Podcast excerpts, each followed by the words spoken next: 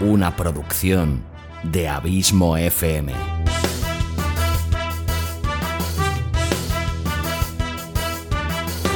¿Quieres disfrutar de tu tiempo libre escuchando grandes historias, audiolibros y relatos? Un podcast literalmente literario.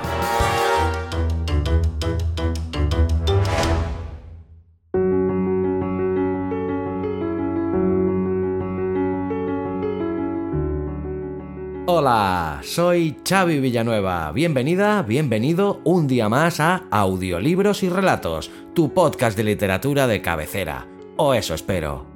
Capítulo 5 de esta quinta temporada, 155 en el cómputo total de este humilde podcast. Hoy vuelve a este programa uno de mis autores favoritos, el maestro del horror, nada más y nada menos que el gran Stephen King. Y digo que vuelve porque antes que hoy, el gran Stephen King ha visitado esta casa hasta en tres ocasiones. La primera, en el primer capítulo de la segunda temporada con el fantástico relato El último peldaño de la escalera. En el capítulo 71, primero de la tercera temporada, está el no menos estupendo La estación de las lluvias, y en la misma tercera temporada, en el capítulo 96, un terrorífico relato titulado Hay que aguantar a los niños. Si no has escuchado cualquiera de estos tres relatos, te invito inmediatamente a que lo hagas porque segurísimo que te van a encantar. Stephen Edwin King nació en Portland, Maine, el 21 de septiembre de 1947. Es un escritor estadounidense de novelas de terror, ficción sobrenatural, misterio, ciencia ficción y literatura fantástica. Desdeñado por críticos y académicos literarios por ser considerado un autor comercial. En cambio, sus libros han vendido más de 350 millones de copias y en su mayoría han sido adaptados al cine y a la televisión. Ha publicado 64 novelas, 7 de ellas bajo el seudónimo de Richard Bachman. Ha escrito además alrededor de 200 relatos, la mayoría de los cuales han sido recogidos en 10 colecciones antológicas.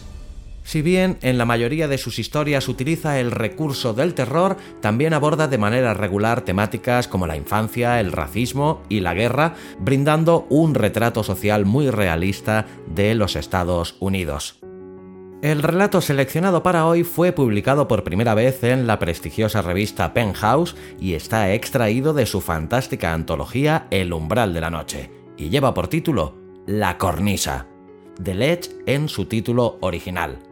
La historia trata sobre un joven llamado Stan Norris, quien mantenía una relación amorosa en secreto con una mujer casada. Pero todo cambia cuando el esposo de la señora descubre la infidelidad y decide vengarse planeando una terrible trampa, en la cual Stan se ve envuelto y en donde sentirá el terror en carne propia, ya que para salvar su vida tendrá que caminar por la fina cornisa del piso número 43 de un altísimo edificio en donde un animal tan inofensivo como una paloma se convertirá en su peor pesadilla. Esta es la premisa de este impactante relato que estoy seguro de que te va a encantar. Espero que lo disfrutes tanto como lo he hecho yo grabándolo y posteriormente editándolo para ti.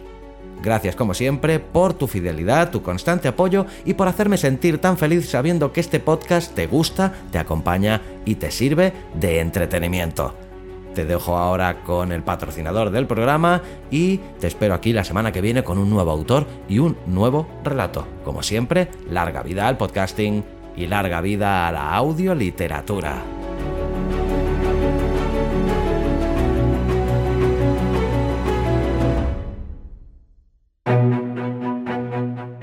Colecciones de audiorelatos premium de Abismo FM dos colecciones de ocho capítulos cada una, colección Sherlock Holmes y colección La Dimensión Desconocida. Puedes comprar cada capítulo individualmente por un euro y medio o la colección completa de ocho capítulos por tan solo 10 euros www.abismofm.com barra colecciones. O si me escuchas desde la plataforma iVoox, podrás escuchar ambas colecciones suscribiéndote a los capítulos exclusivos para fans. Colecciones de audiorelatos premium de Abismo FM. ¿Te los piensas perder?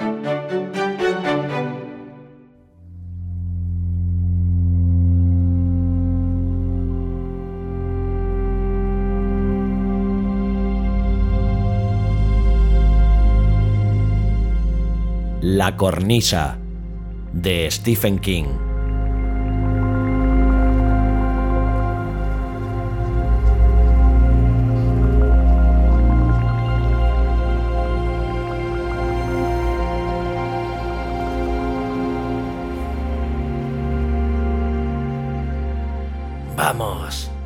Repitió Kresner.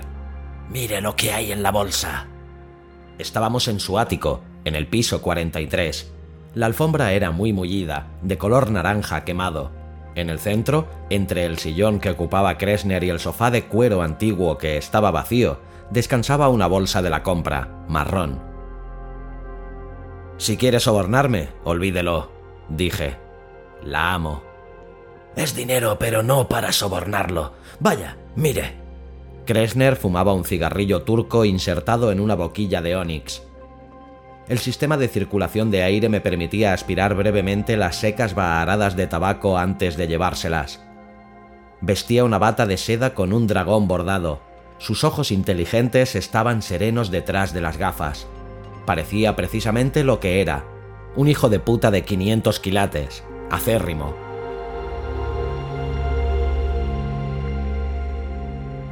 Yo amaba a su esposa y ella me amaba a mí. Había previsto que él nos pondría obstáculos y sabía que eso era lo que estaba haciendo, pero aún no entendía de qué naturaleza eran. Me acerqué a la bolsa de la compra y la volqué. Unos fajos de billetes precintados cayeron sobre la alfombra, todos de 20 dólares. Cogí uno de los fajos y conté, 10 billetes en cada uno. Había muchos fajos. «¡Veinte mil dólares, anunció y le dio una chupada al cigarrillo. Me levanté. Muy bien. Para usted. No los quiero. Mi esposa está incluida en la transacción. No dije nada. Marcia me había advertido lo que sucedería. Es como un gato, había dicho, un viejo gato perverso. Tratará de convertirte en su ratón.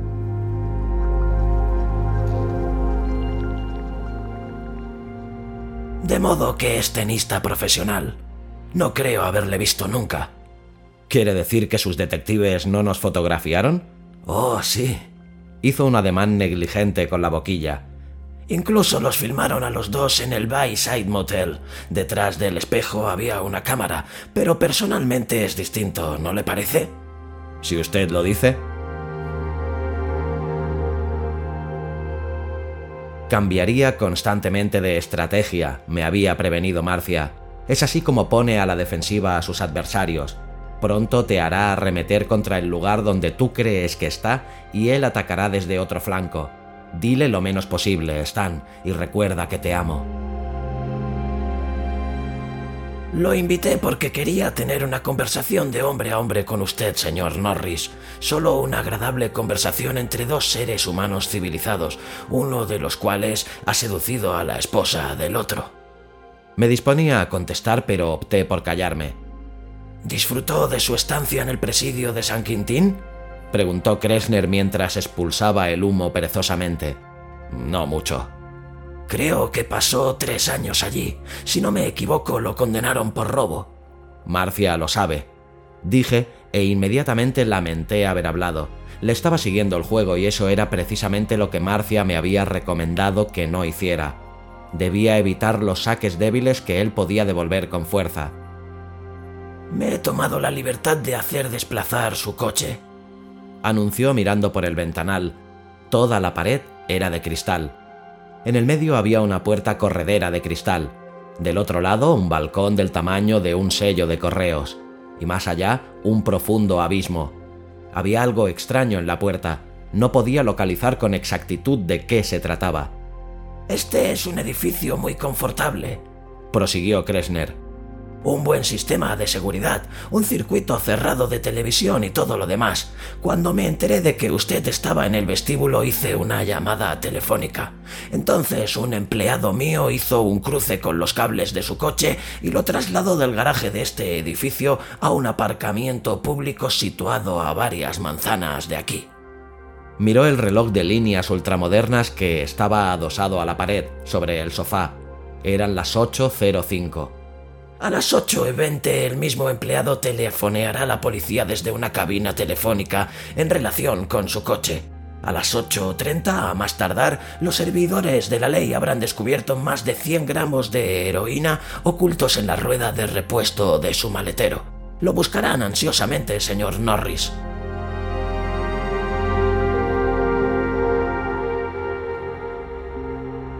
Me había tendido una trampa. Yo había tratado de protegerme lo mejor posible, pero todo había sido un juego de niños para él. Esto sucederá si no me comunico antes con mi empleado para decirle que olvide la llamada telefónica. Y lo que yo debo hacer para ello es informarle dónde está Marcia.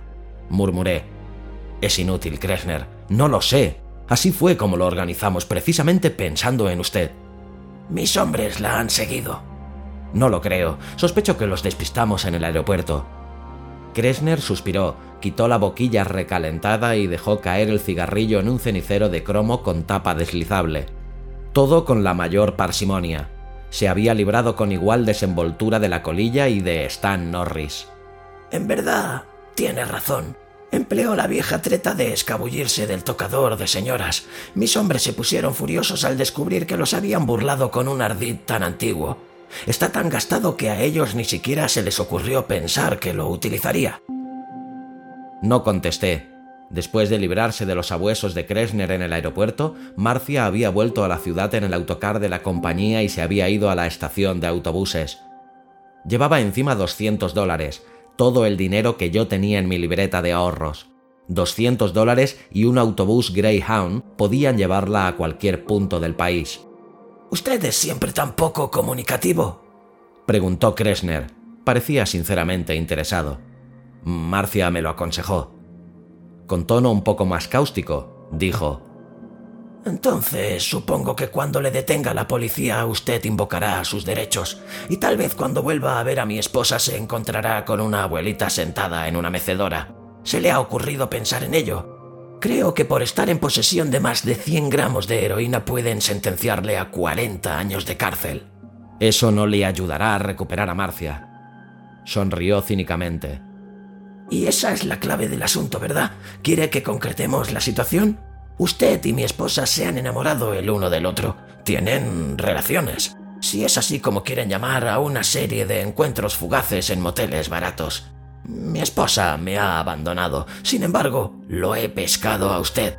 ¿La síntesis le parece correcta? Ahora entiendo por qué se hartó de usted. Con gran sorpresa mía echó la cabeza hacia atrás y lanzó una carcajada. Le confieso que casi me resulta simpático, señor Norris. Es vulgar y tramposo, pero parece tener agallas. Eso me lo dijo Marcia. Yo me resistí a creerla porque sus juicios psicológicos no suelen ser muy exactos. Pero usted tiene una cierta energía. Por eso organicé las cosas así. Sin duda Marcia le ha dicho que me gustan los envites. Sí. Ya sabía que era lo que faltaba en la puerta de la pared de cristal. Estábamos en pleno invierno y a nadie se le ocurriría tomar el té en un balcón del piso 43. Habían retirado los muebles del balcón y le habían quitado los visillos a la puerta. ¿Por qué? No le tengo mucha estima a mi esposa, continuó Kresner mientras insertaba cuidadosamente otro cigarrillo en la boquilla. Eso no es ningún secreto. Estoy seguro de que ella se lo habrá contado. Y también estoy seguro de que un hombre tan experimentado como usted sabe que las esposas satisfechas no se abren de piernas delante del profesor de tenis de su club ante el simple balanceo de una raqueta. A mi juicio, Marcia es una presumida, una mojigata de cara agria, una llorona, una gruñona, una chismosa. Ya basta, dije. Sonrió fríamente. Lo siento. Olvidé que hablábamos de su amada. Son las ocho y dieciséis. ¿Está nervioso? Me encogí de hombros. Duro hasta el fin, comentó y encendió el cigarrillo. De todos modos, se preguntará por qué no le devuelvo sencillamente la libertad a Marcia si la aborrezco tanto. No, no me lo pregunto. Frunció el ceño. No se la devuelve, porque es un hijo de puta egoísta, ambicioso y egocéntrico. Nadie puede quitarle lo que es suyo, aunque usted ya no lo quiera. Enrojeció y después se rió. Un tanto a su favor, señor Norris. Muy bien. Me encogí nuevamente de hombros. Voy a proponerle un envite. Si gana, se irá de aquí con el dinero, con la mujer y con su libertad. En cambio, si pierde, perderá la vida.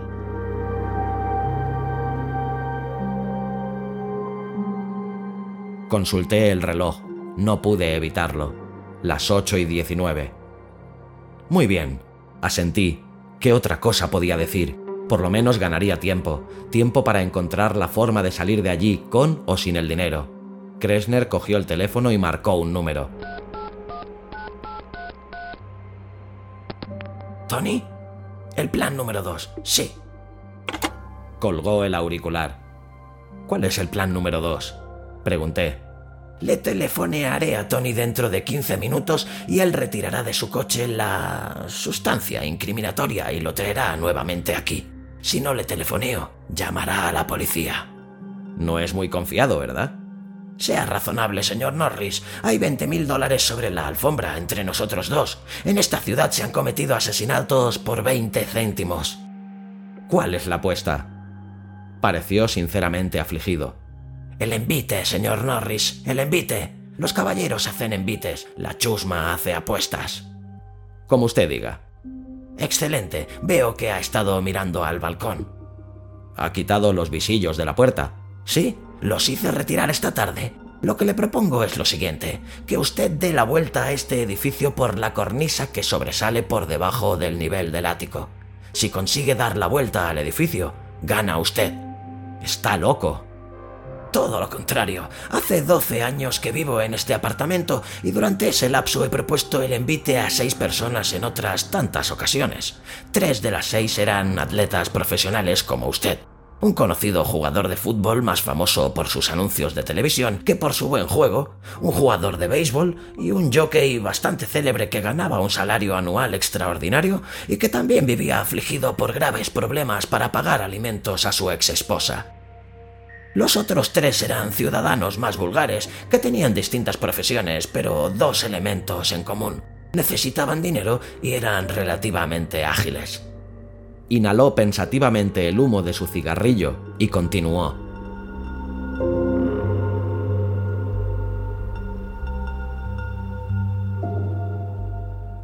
En cinco oportunidades el envite fue rechazado ipso facto. En la otra fue aceptado.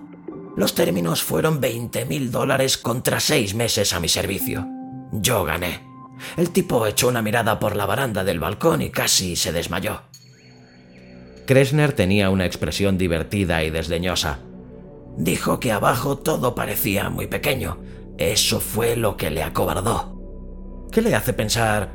me interrumpió con un ademán fastidiado. No me aburra, señor Norris. Pienso que lo hará porque no puede elegir. La alternativa es mi envite o 40 años en San Quintín. El dinero y mi esposa son solo estímulos adicionales, testimonios de mi generosidad. ¿Qué garantía tengo de que no me defraudará? Es posible que lo haga y descubra que usted ha telefoneado a Tony y le ha dicho que me denuncie igualmente. Usted es un caso ambulante de paranoia, señor Norris. No amo a mi esposa. Su presencia ofende mi legendario egoísmo. Para mí 20 mil dólares son una nadería. Todas las semanas pago una suma cuatro veces mayor a los enviados de la policía para sobornarlos. Sin embargo, en cuanto al envite, sus ojos centellearon. Eso no tiene precio. Reflexioné y Kresner no me interrumpió. Supongo que sabía que el verdadero incauto siempre se convence a sí mismo. Yo era un infeliz tenista de 36 años y el club ya planeaba despedirme cuando Marcia aplicó un poco de presión sutil. El tenis era la única profesión que conocía y sin él incluso me resultaría difícil conseguir trabajo como portero sobre todo porque era un expresidiario. No era nada grave, pero los empleadores son inflexibles. Y lo curioso es que estaba realmente enamorado de Marcia Kresner. Me había prendado de ella después de darle dos clases de tenis a las nueve de la mañana y el sentimiento había sido recíproco. Así era la suerte de Stan Norris. Después de 36 años de dichosa soltería, me había enamorado como un adolescente de la esposa de un padrino de la organización. Por supuesto, el viejo felino que me miraba fumando su cigarrillo turco importado sabía todo eso. Y también algo más.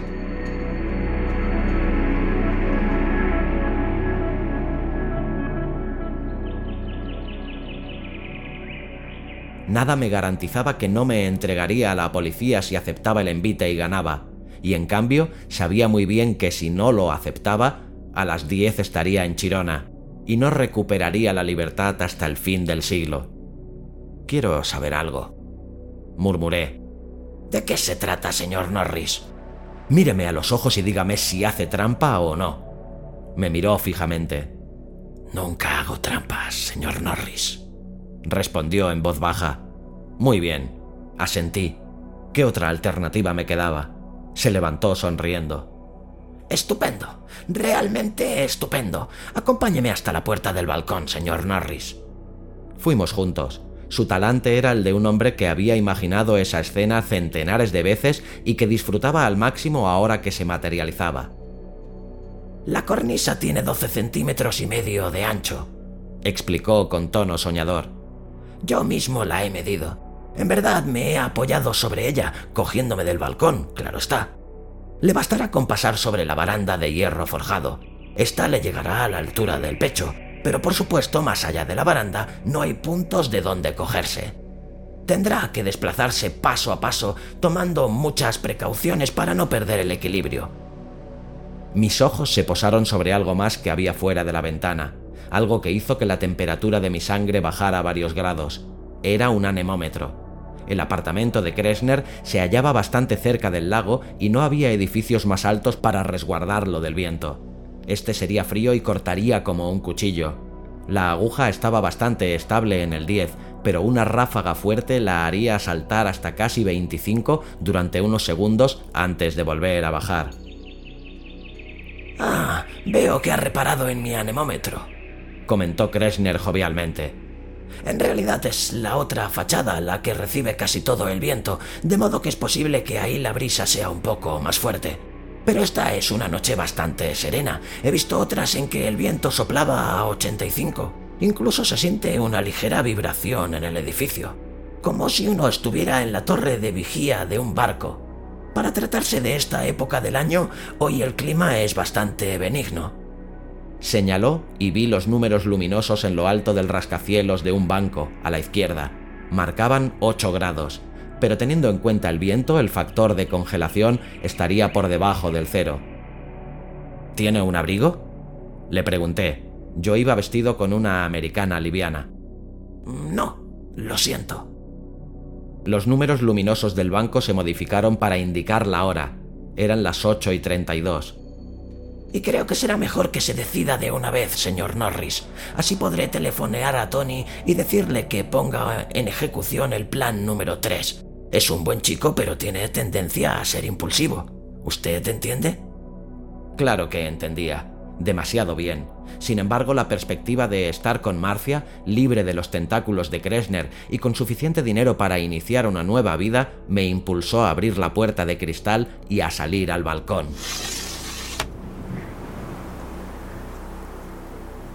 El aire era frío y húmedo y el viento me alborotó el pelo y me lo volcó sobre los ojos. Bonsoir, dijo Kresner a mis espaldas, pero no me molesté en volver la cabeza. Me acerqué a la baranda sin mirar hacia abajo. Todavía no. Empecé a respirar profundamente. En realidad no es un ejercicio, sino una forma de autohipnosis. Con cada inhalación-expiración se expulsa una distracción del cerebro, hasta que no queda nada más que el desafío que uno tiene ante sí, me olvidé del dinero con un movimiento respiratorio y de Kresner con dos. Necesité más tiempo para librarme de Marcia. Su rostro afloraba constantemente en mi mente, diciéndome que no fuera estúpido, que no aceptara sus condiciones de juego, que quizá Kresner nunca hacía trampas, pero que siempre se aseguraba las posibilidades de triunfo. No la escuché. No podía permitirme ese lujo. Si perdía la apuesta, no me bastaría con pagar la ronda de cervezas y soportar las pullas. Me convertiría en una pringosidad escarlata salpicada a lo largo de Dickman Street, en un tramo de 100 metros. Cuando pensé en eso, miré hacia abajo. El edificio bajaba en pendiente como un acantilado liso de tiza hasta la calle situada mucho más abajo. Los coches aparcados parecían esos modelos de juguete que venden en las tiendas de baratijas. Los que transitaban por la calzada parecían puntitos de luz. Si caía desde tan alto tendría tiempo suficiente para tomar conciencia de lo que sucedía, para ver cómo el viento tiraba de mis ropas a medida que la tierra me atraía a una velocidad cada vez mayor. Tendría tiempo para lanzar un alarido muy, muy largo. Y el ruido que haría al estrellarme contra el pavimento sería igual al de una sandía que cae cuando ya está madura. Entendí muy bien por qué el otro tipo se había acobardado, pero él solo había tenido que pensar en una servidumbre de seis meses. A mí me aguardaban cuarenta negros años sin Marcia.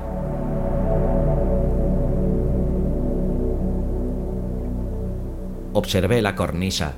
Parecía angosta. Nunca había visto doce centímetros y medio más semejantes a seis. Por lo menos el edificio era bastante nuevo. No se desmoronaría bajo mis pies. Eso esperaba. Sorteé la baranda y me descolgué cuidadosamente hasta apoyarme sobre la cornisa. Mis talones se asomaban sobre el vacío. Tenía el piso del balcón más o menos a la altura del pecho y miré el ático de Kresner entre los barrotes ornamentales de hierro forjado. Él estaba del otro lado de la puerta, fumando, contemplándome con la misma expresión con que un científico observaría una cobaya para estudiar los efectos de la última inyección. Telefoné, dije, sosteniéndome de la baranda. ¿Cómo? Telefoné a Tony. No me moveré hasta que lo haga. Se alejó por la sala, que parecía excepcionalmente cálida, segura y confortable, y cogió el teléfono. En verdad era un acto inútil. El viento no me permitía oír sus palabras. Colgó nuevamente el auricular y volvió.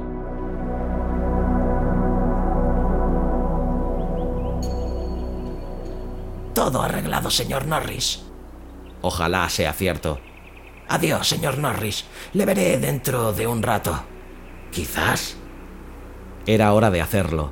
Basta de palabras. Pensé por última vez en Marcia, en su cabellera castaña, en sus grandes ojos grises, en su cuerpo cautivante, y después la expulsé definitivamente de mi cabeza. Basta de mirar hacia abajo también. Sería demasiado fácil que me paralizara si miraba ese abismo.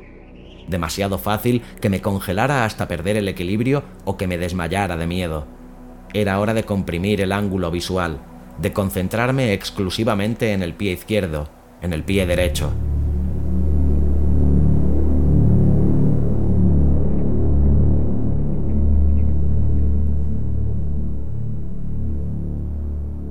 Empecé a desplazarme hacia la derecha, aferrándome mientras podía a la baranda del balcón.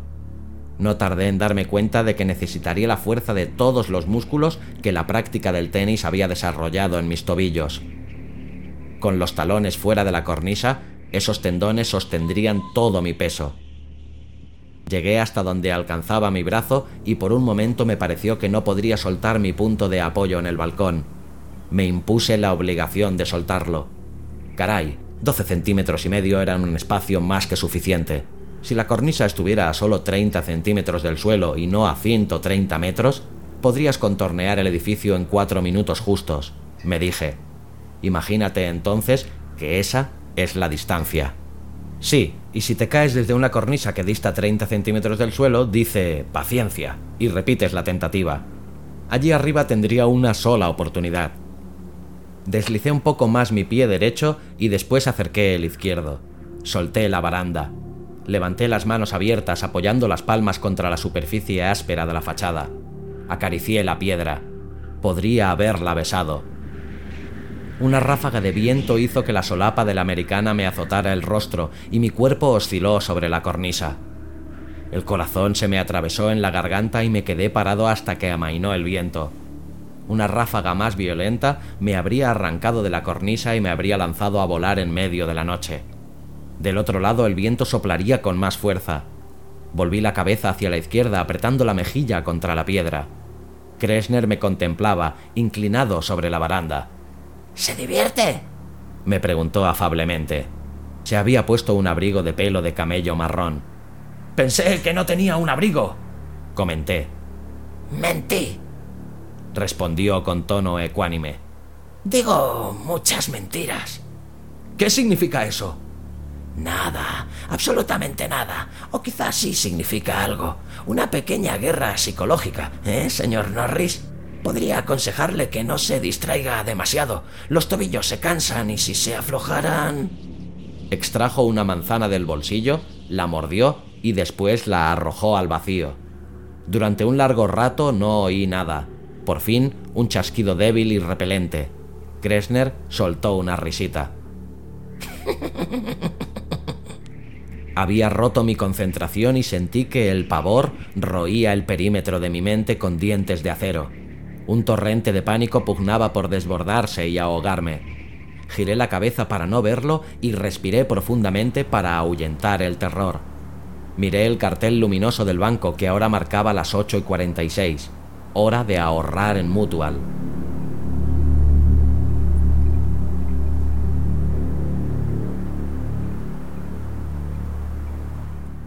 Cuando los números luminosos marcaron las 8 y 49, me pareció que ya había recuperado el control de mis nervios.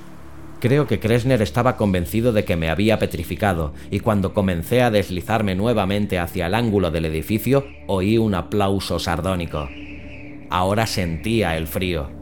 El lago había aguzado el filo del viento y su humedad pegajosa me penetraba en la piel como un taladro. A medida que me deslizaba, la delgada tela de la americana se inflaba detrás de mí. A pesar del frío, me movía con lentitud. Si quería llegar tendría que maniobrar pausada y deliberadamente. Si me apresuraba, caería.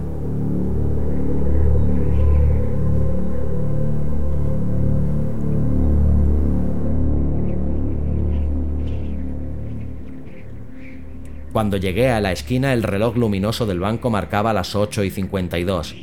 Aparentemente no había ningún problema. La cornisa daba la vuelta formando un ángulo recto, pero la mano derecha me advirtió que soplaba un viento cruzado. Si me pillaba inclinado en un mal ángulo saldría despedido enseguida. Esperé que el viento amainara pero no hubo ningún cambio durante un largo rato, casi como si fuera el aliado voluntario de Kressner. Me castigaba con dedos crueles e invisibles, tirando y empujando y cosquilleando. Por fin, después de que una ráfaga muy violenta me hizo bambolear sobre las puntas de los pies, comprendí que no podría esperar indefinidamente y que el viento nunca amainaría por completo. De modo que cuando volvió a declinar un poco, pasé el pie derecho al otro lado y cogiéndome de ambas paredes con las manos, di la vuelta. Los vientos cruzados me zarandearon en dos direcciones al mismo tiempo y vacilé. Durante un segundo estuve espantosamente seguro de que Kressner había ganado su envite. Después me deslicé un poco más y me adosé a la pared, exhalando por la garganta seca mi respiración contenida. Fue entonces cuando la crepitación restalló casi en mi oído. Sobresaltado, respingué hacia el límite de la estabilidad. Mis manos perdieron contacto con la pared y se agitaron demencialmente en busca del equilibrio. Creo que si una de ellas hubiera golpeado la fachada de piedra del edificio, ese habría sido el fin. Pero después de lo que pareció una eternidad, la gravitación resolvió dejarme volver a la pared en lugar de dispararme contra el pavimento que me aguardaba 43 pisos más abajo.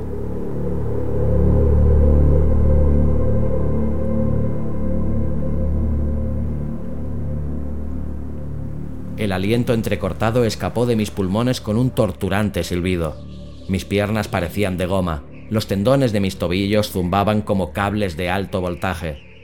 Nunca me había sentido tan mortal. El hombre de la guadaña estaba tan cerca que podía leer por encima de mi hombro. Giré el cuello, miré hacia arriba y allí estaba Kressner, asomado a la ventana de su dormitorio a poco más de un metro de mi cabeza. Sonreía con una matraca de Año Nuevo en la mano. Para mantenerlo despierto, dijo. No derroché aliento. De todas maneras no podría haber articulado más que un graznido. El corazón me palpitaba furiosamente en el pecho. Me desplacé un metro y medio más o menos por si alimentaba el propósito de inclinarse hacia afuera y empujarme. Después me detuve, cerré los ojos y respiré profundamente hasta recuperarme. Ahora estaba en la parte más angosta del edificio. A la derecha solo se alzaban sobre mí las torres más altas de la ciudad. A la izquierda solo se veía el círculo oscuro del lago, con unos pocos alfilerazos de luz que flotaban sobre sus aguas. El viento aullaba y gemía. El viento cruzado de la segunda esquina no fue tan traicionero y contorneé la arista sin problemas. Y entonces algo me mordió.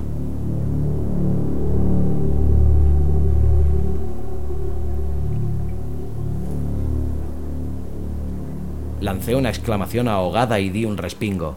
El cambio de posición me asustó y volví a adosarme fuertemente a la pared. Otro mordisco. No, no eran mordiscos, sino picotazos. Miré hacia abajo. Un palomo estaba posado sobre la cornisa y me escudriñaba con ojos brillantes, llenos de odio. Uno se acostumbra a las palomas en la ciudad. Son tan comunes como los taxistas que no pueden cambiar un billete de 10 dólares. No les gusta volar y ceden terreno de mala gana, como si las aceras fueran suyas por derecho de ocupación precoz. Oh sí, y frecuentemente dejan sus tarjetas de visita sobre el capó del automóvil. Pero nadie les presta mucha atención. A veces pueden ser irritantes, pero no son más que intrusas en nuestro mundo. Pero yo estaba en su mundo, casi indefenso, y el palomo parecía saberlo. Volvió a picotear mi tobillo cansado, haciendo subir una corriente de dolor a lo largo de mi pierna. ¡Fuera! rugí. ¡Fuera de aquí! El palomo se limitó a picotearme de nuevo. Obviamente yo estaba en lo que él consideraba su terreno. Ese tramo de la cornisa estaba cubierto de excrementos, viejos y nuevos. Desde arriba llegó un débil zureo. Doblé el cuello hacia atrás tanto como pude y levanté la vista. Un pico se desplazó velozmente hacia mi rostro y estuve a punto de retroceder. Si lo hubiera hecho, me habría convertido en la primera víctima mortal de las palomas en esa ciudad.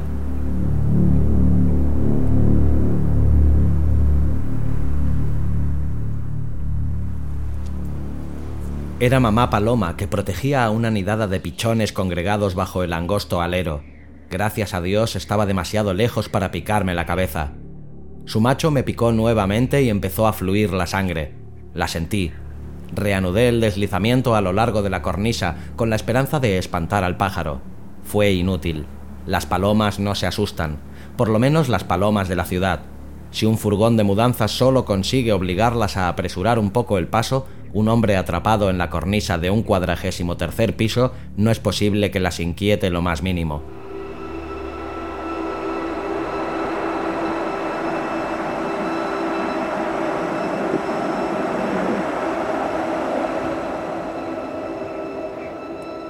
El palomo retrocedía a medida que yo me adelantaba y sus ojos refulgentes solo se apartaban de mi cara cuando bajaba el pico aguzado para hincármelo en el tobillo y el dolor era cada vez más intenso. El pájaro pinchaba la carne viva y tal vez la comía. Le lancé una patada con el pie derecho, una patada débil porque no podía permitirme nada mejor. El palomo se limitó a aletear un poco y enseguida volvió al ataque. Yo, en cambio, casi me precipité al vacío.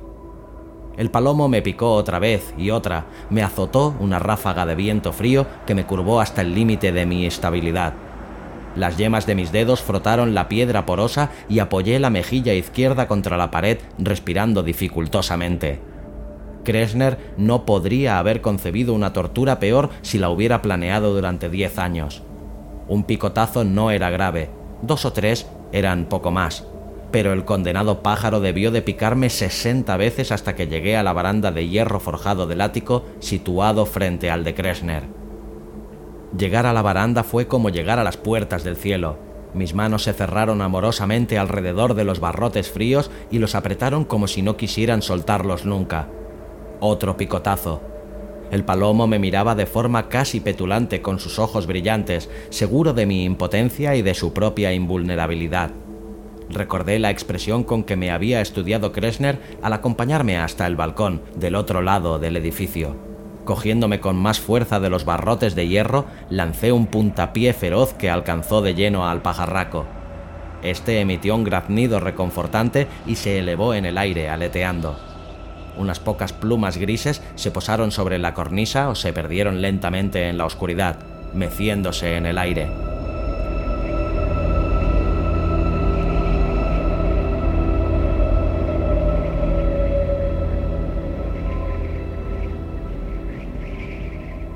Me arrastré hasta el interior del balcón, resollando, y me tumbé en el suelo. A pesar del frío, mi cuerpo estaba empapado en sudor. Ignoro cuánto tiempo permanecí allí recuperándome. El edificio me ocultaba la hora luminosa del banco y yo no uso reloj. Me erguí antes de que se me entumecieran los músculos y me bajé cuidadosamente el calcetín. El tobillo derecho estaba lacerado y sangraba, pero la herida parecía superficial.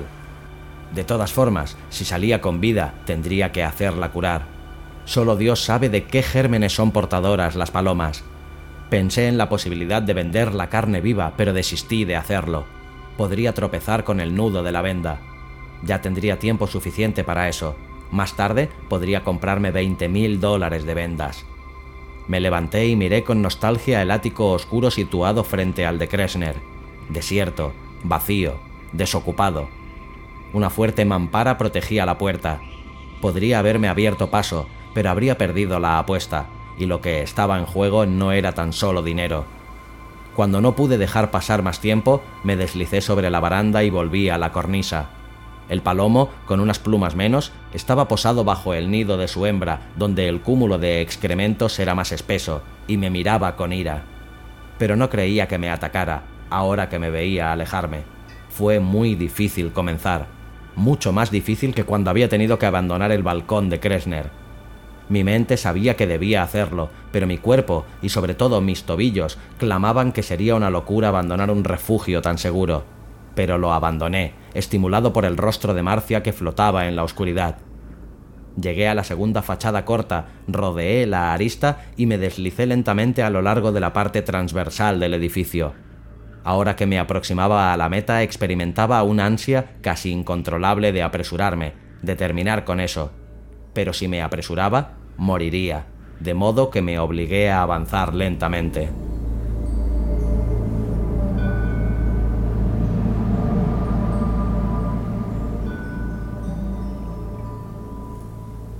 En la cuarta arista nuevamente faltó poco para que el viento cruzado me derribara, y si pude sortear el obstáculo fue gracias a la suerte más que a la pericia.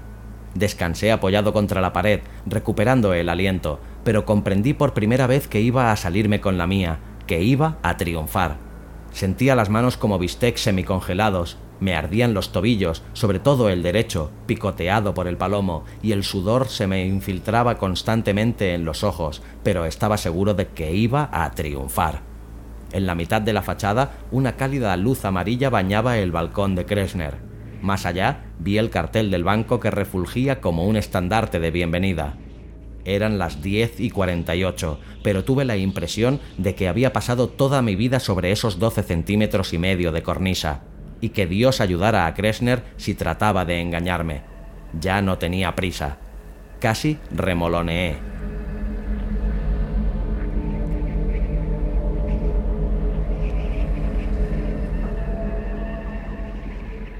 Eran las 11.09 cuando apoyé la mano derecha sobre la baranda de hierro forjado del balcón, seguida por la izquierda.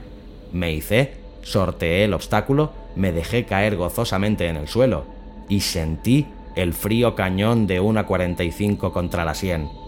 Miré hacia arriba y vi a un forajido tan feo que con su sola presencia podría haber parado el mecanismo del Big Ben. Me sonreía. ¡Excelente! proclamó la voz de Kresner desde adentro. Le aplaudo, señor Norris. Tráelo aquí, Tony. Tony me alzó y me depositó tan bruscamente sobre los pies que mis débiles tobillos casi se doblaron. Al entrar, trastabillé contra la puerta del balcón. Kresner estaba junto a la chimenea de la sala bebiendo coñac de una copa grande como una pecera. Había vuelto a guardar el dinero en la bolsa de la compra que descansaba en medio de la alfombra anaranjada. Me vi fugazmente en un espejo que colgaba en el otro extremo de la habitación. Tenía el pelo alborotado y la cara pálida, con excepción de dos fuertes manchas de color en las mejillas. Mis ojos parecían los de un alucinado. Solo tuve una visión, porque un instante después salí despedido a través de la habitación. Me estrellé contra el sillón que antes había ocupado Kresner y lo arrastré en mi caída, perdiendo el aliento. Cuando recuperé en parte la respiración me senté y mascullé. Maldito tramposo, lo tenía todo planeado. Claro que sí, respondió Kresner depositando cuidadosamente la copa sobre la repisa. Pero no soy un tramposo, señor Norris. Le aseguro que no. Solo soy un pésimo perdedor. Tony está aquí solo para evitar que usted cometa una imprudencia. Se colocó los dedos bajo la barbilla y lanzó una risita. No parecía un mal perdedor, parecía un gato con las plumas del canario pegadas al morro. Me levanté, más asustado de lo que había estado en la cornisa. Usted me ha engañado, dije lentamente. Se equivoca. Han retirado la heroína de su coche, que ahora está en el garaje del edificio. El dinero está ahí, en la bolsa. Puede cogerlo e irse. Estupendo, murmuré.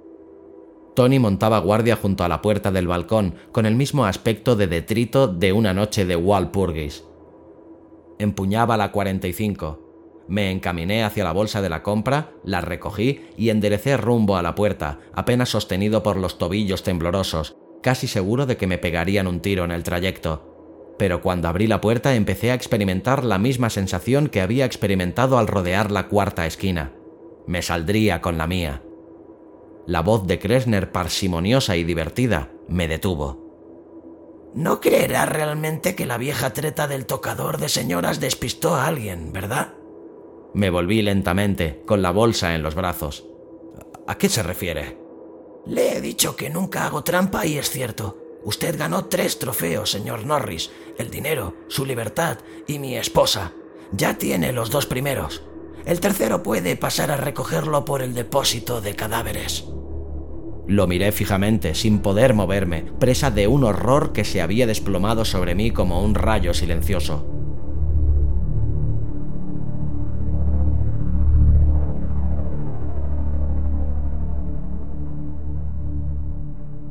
Supongo que no habrá pensado que se la cedería, ¿verdad? Me preguntó con tono compasivo. Oh, no. El dinero sí. Su libertad sí. Pero a Marcia no. Mas desde luego no hago trampa. Y cuando la haya enterrado... No me acerqué a él. No entonces. Lo dejaría para más tarde. Avancé hacia Tony, que se quedó un poco sorprendido hasta que Kresner le ordenó con tono hastiado. Mátalo, por favor. Le arrojé la bolsa con el dinero. Le golpeó de lleno en la mano que sostenía el arma y fue un golpe de suerte. Ahí fuera yo no había empleado los brazos y las muñecas, que son lo mejor de un jugador de tenis. La bala atravesó la alfombra anaranjada y después yo caí sobre él. Lo que tenía más duro era la cara. Le arranqué la pistola de la mano y le golpeé la nariz con el cañón. Se desplomó con un único gruñido. Kresner Casi había cruzado el umbral cuando disparé un tiro sobre su hombro y exclamé. Deténgase o es hombre muerto. Lo pensó y se detuvo. Cuando se volvió, su porte de cosmopolita harto de todo se había ajado un poco. Se ajó un poco más cuando vio a Tony tumbado en el suelo, atragantándose con su propia sangre. No, no, no está muerta, dijo atropelladamente. Tenía que salvar algo, ¿no le parece? Me dirigió una sonrisa enferma, agriada. Soy idiota, pero no tanto. Respondí. Mi voz tenía un tono exánime, de ultratumba. ¿Por qué no? Marcia había sido mi vida y ese hombre la había tendido sobre una losa. Kresner señaló con un dedo trémulo el dinero desparramado a los pies de Tony. Eso, balbuceó. Eso es una bagatela. Puedo darle cien mil dólares, o quinientos mil, o ¿qué le parece un millón? Todo en una cuenta suiza. ¿Qué le parece eso? ¿Qué le...? Le hago una apuesta. Dije lentamente.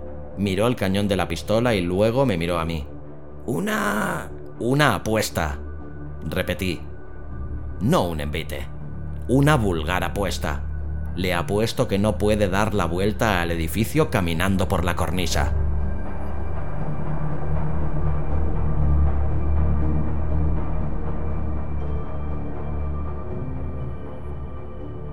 Sus facciones se pusieron mortalmente pálidas. Al principio pensé que se iba a desmayar. Usted...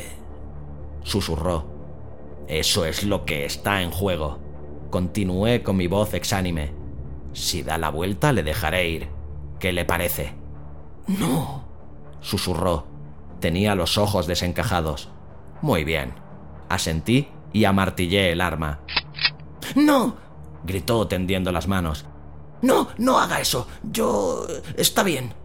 Se humedeció los labios. Hice una seña con la pistola y salió al balcón delante de mí. Está temblando, comenté. Eso lo hará más difícil.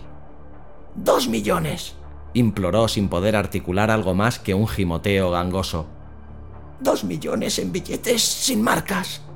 No, contesté, ni por diez millones, pero si lo consigue, le dejaré en libertad, se lo juro.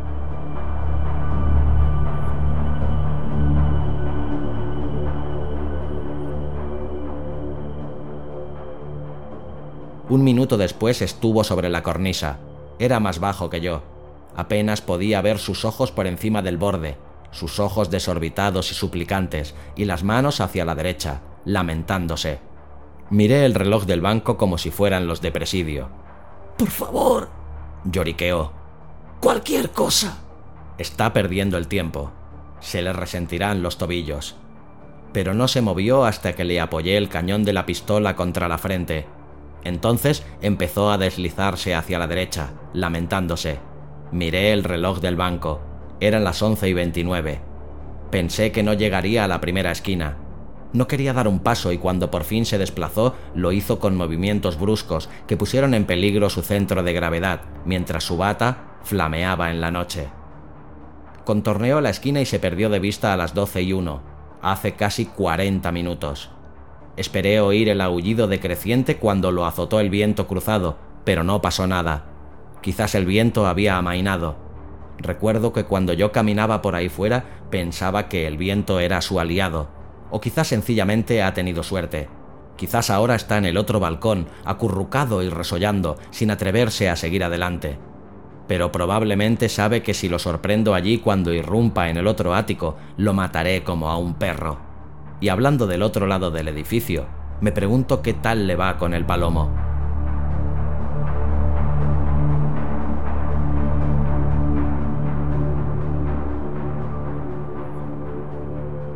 ¿Qué ha sido ese alarido?